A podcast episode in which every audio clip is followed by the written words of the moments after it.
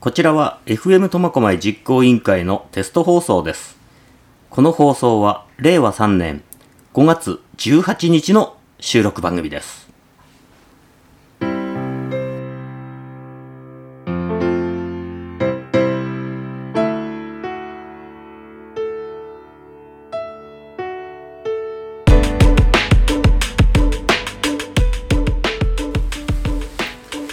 皆さんこんにちは。MC チャボです。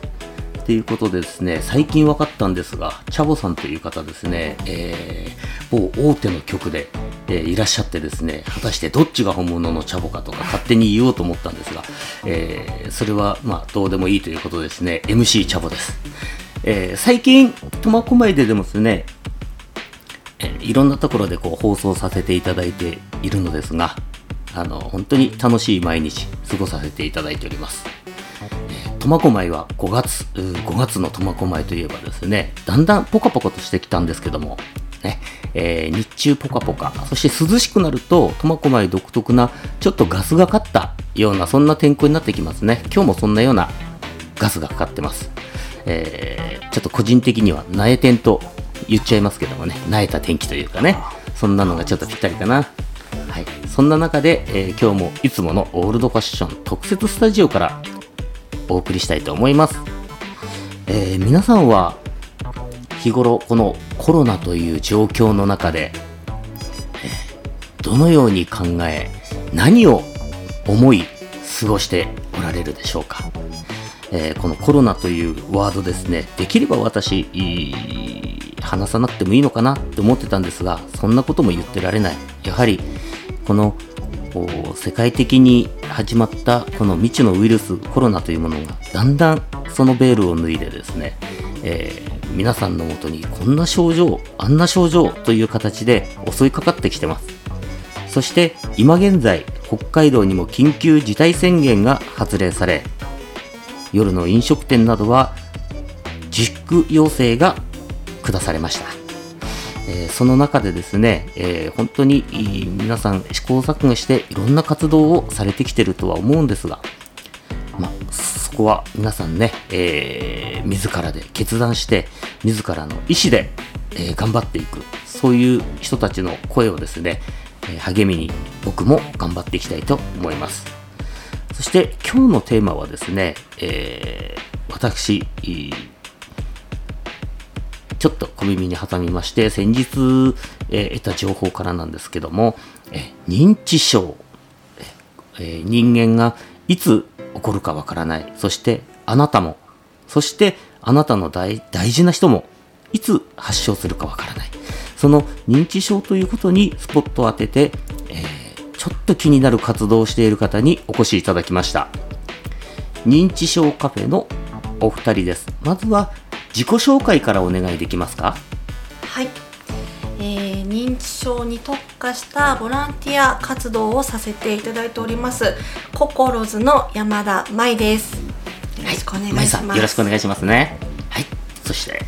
川田幸香です。よろしくお願いします。川田幸香さん。幸香です。はい。はい。どういった字書くんでしたっけ？幸せに香りの香です。おお幸せに香るという幸香さんですね。はい。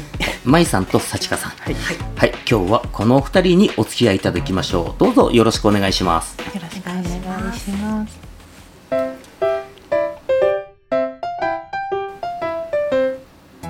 ということで、えーまずはですね、お二人のプロフィールを紹介したいと思います。まずはですね、えー今目の前にいらっしゃるんですが、代表を務められるのはどちらの方ですか？私山田です舞さんが代表ですね。では、代表の山田舞さん、えーと、まずはプロフィールの方からお伺いしていいですか、えー私は、えー私が25歳の時に、えー母が若年性認知症と診断されまして、えー若年性認知症子ども世代、えーそして10年11年目ですね。母が診断されて11年目なんですけれども、えそれと同時に、え脳幹視という職に就きまして、えーそれを、えー9年間続けまして、えー昨年会社を退社し今年起業しようとしております。それと同時にこの認知症ボランティア団体心ずも立ち上げたというところです。あありがとうございます。今、えーワードに出てきましたが脳幹師さん。はい。脳幹師さんって、えーどういったようなお仕事でしょう？脳幹視というのは亡くなった方にお化粧をしたり、お着付けをしたりおひげを剃ったり、うん。そういうことをする仕事です。うん、まさにね、えー大事な家族お亡くなりになった後にえー綺麗にして送り出す時にお手伝いしてくれるというお仕事の方ですね。はい。はい。ありがとうございます、えーそのその他には何かあのされたりとかっていうのはないですか？あとはこちらは、えーまあ生きている方というのも あれなんですけれどもメイクセラピーアドバイザーという資格もありましてこちらはお化粧を通じて心を元気にしたり、うん、穏やかな気持ちになったりとかそういう活動を行っております。ということは、えーまずはちょっと悩んでらっしゃる方に、えーなんていうのかな、えー私の勝手なイメージですよ。はいっと明るいメイクしてみましょうよってご提案してメイクをしてそして、えーそれを見たご本人にも明るくなってもらうって単純にそういうイメージでいいんでしょうかね？えっ、とですね基本的にうーんとそのままでいいよっていうおビューティーうんおお顔をきれいにするお化粧とはまた全然違うのでなるほど。今日は明るいメイクをしましょうとかではなくって、うん。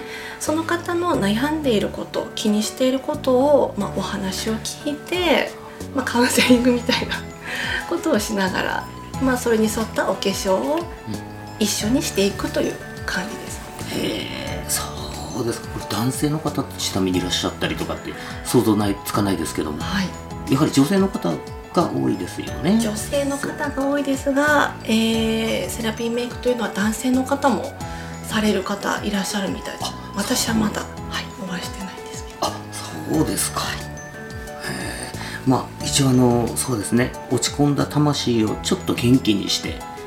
そして、えー何実際にメイクもされる。メイクもします。はい。で明るくなってだんだん明るくなっていく、はい。あそのお一緒に明るくなっていくよというお手伝いをされるという。そうです。なんですね、あありがとうございました、えー山田さんは幼少の頃は一体どういったような過ごし方されたんですか？はい。幼少の頃は今と180度違って、まあ、今もなんですけど人見知りで、常に自分の殻に閉じこもっているような。うん、うん、誰も私に構わないでみたいな。ちょっと殻にこもってたんですね。そうですそんな子供でした。なるほど。誰かに、えーその殻を破ってもらったのがあってそのはい。恩返しな活動が今に出てるんでしょうか、そうですもう全てがつながってますね。えーなるほどですね、はい。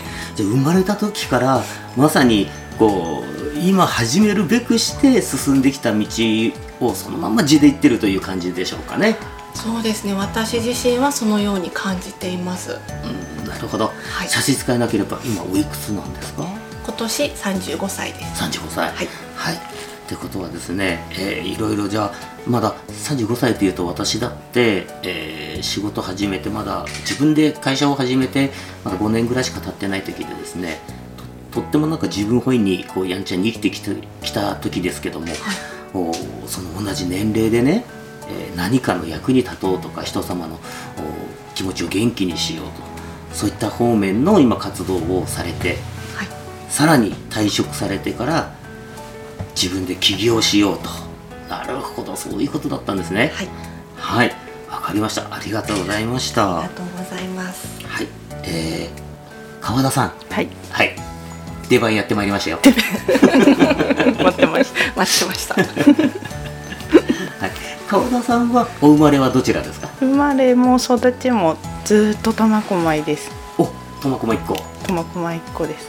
はい、えーちなみに、えー年えーけ聞いても大丈夫ですか？年齢はお生まれははい。36歳です。36今歳。はい。はい。じゃあ本当にですねお二お二方同じ世代で、えー歩いてらっしゃるということですね。はい。はい、えー川田さんの、えっと、プロフィールの方ちょっとお伺いしていいですか？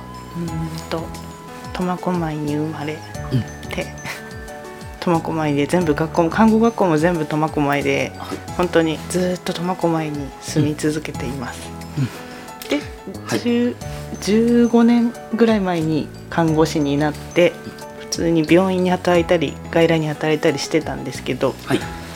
たまたま誘われて子供を産んでから認知症の方の多い施設に子供もいるし短時間だしってことでアルバイトで働き出したことがきっかけで認知症の方のと多く関わるようになっていろいろ勉強したりお話ししたりして何かできないかなと思ってた時に山田さんに会って今に至ります。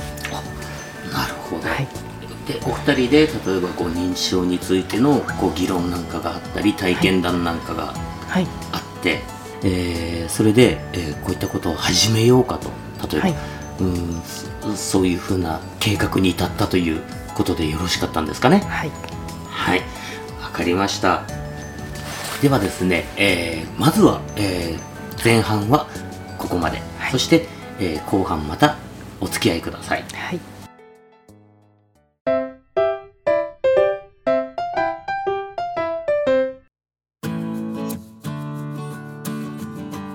ということで、えー後半参ります、えー前回のおキーワードからこの認知症に出会った、はい。えーお仕事の行き先でアルバイト先で認知症の方と触れ合うはい。きっかけが川田さんは終わりになったと。はい。そして山田さんは、えーお母様が若年性認知症にえーかかったというか、はい。それを、うん、と目の当たりにしていろいろお感じられたことがあったと、はい。はい、そういったことがいきさつで、えーお二人でこれからその認知症カフェを開催しようということに至ったわけですね。はいはい、えーこの団体名をココロズというふうに伺っております。このココロズって、えー先ほどもちょっとお言いましたが、もうちょっと細かいコンセプトいろいろあると思うので、はいどうぞ PR してください。はい心図というのは、えーあなたと私の心が寄り添うというような、えー思いを込めてつけました。なるほど。はい、このココロズのお活動、具体的にはどういったことをお予定しておりますか？うんといろんな認知症カフェがあったり、う集まりあったりすると思うんですけどやっぱりさん20代から40代の方が集まる場っていうのがあまり多くないのでどうしても介護してる方は高齢同士とかある程度の年齢になってから介護っていう方が多いので、うんそういうこの年齢に行かない方20代から40代の方にも介護のことを知ってもらったり実際に介護をしてる若年層の方たちが集まれる場所ができたらいいなと思ってそこを主にターゲット層というかうに活動したいねっていう話でなってます。ん、なるほど。はい。具体的にはその活動というのはどういったところで行われる予定でしょうか、うん、今後の今後の中方向というか、えー今後は、えー6月から始まるんですけれども、はい。えー苫小牧で行っておりますホットカフェ認知症カフェと言われていたりもしますが、えーその認知症カフェを月1回開催いたします。はい。はい、こちらは、えー介護されている方やもちろん当事者の方あとは先ほども言いましたが20代から40代の方方に来ていただいて、まずは認知症を知ってもらう、うん。はい、そして学んでもらう、うん。はい、それを、えー主にコンセプトとしたカフェになってます。はい。わかりました。これはカフェという場所をいわゆるこうカジュアルな場所でやることによって、えー皆さんこう入り口を広くしてでいろんな方がちょっとこう出入りしやすくというような意味合いとも取れますよね。はい。はい。先ほどおおっしゃってましたけども川田さん、うんとそうですね。今現在のお介護のスタイル。はい。これが介護をする側もだんだん高齢になってきてると、はいはい、そして介護される方はもちろん。はい。そして、えー逆にその中で特にあの認知症なんかに、はい。えー患ってる方なんかはまた普通普通というかまたそれは一つの形として、はい。あり方として認識することによって、はい。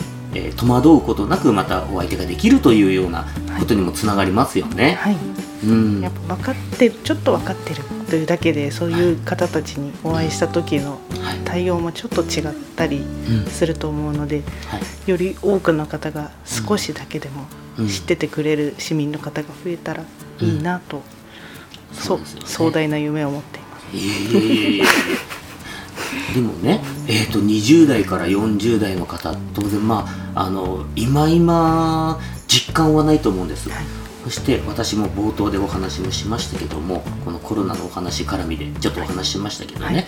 えー皆さんの寿命は生涯永遠ではないということですもんね、はい。